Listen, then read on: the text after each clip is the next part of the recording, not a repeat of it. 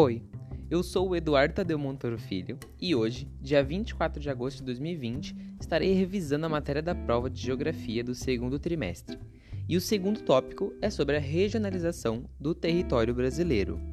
Bom, nós temos duas diferentes propostas de divisão regional do Brasil. A primeira delas é a divisão física e geográfica. O que acontece aqui?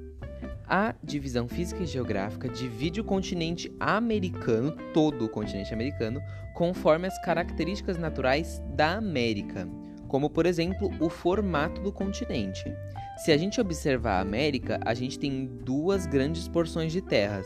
A gente tem a América do Norte e depois embaixo a gente tem a América do Sul.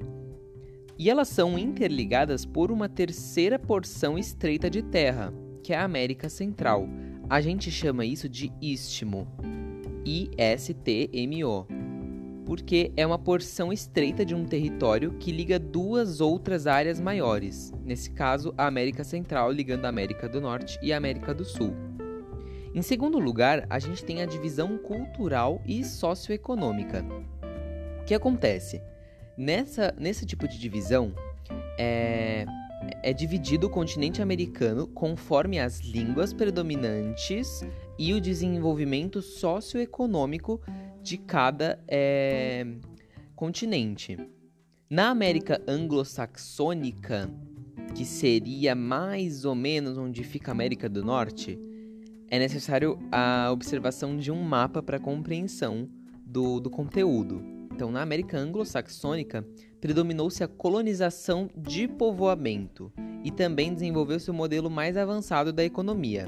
Já na América Latina, predominou-se a língua espanhola e portuguesa, que são línguas latinas, e também são países subdesenvolvidos ou emergentes, possuindo inúmeros problemas econômicos e sociais. A segunda pergunta deste tópico do orientador é a importância da regionalização para a promoção do planejamento do desenvolvimento econômico e social do país. Bom, a gente tem três coisas principais que eu escrevi aqui e eu acho que são uma das mais importantes.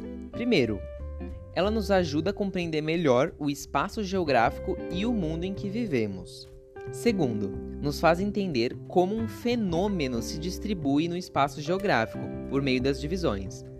E terceiro e último, facilita a administração das políticas públicas.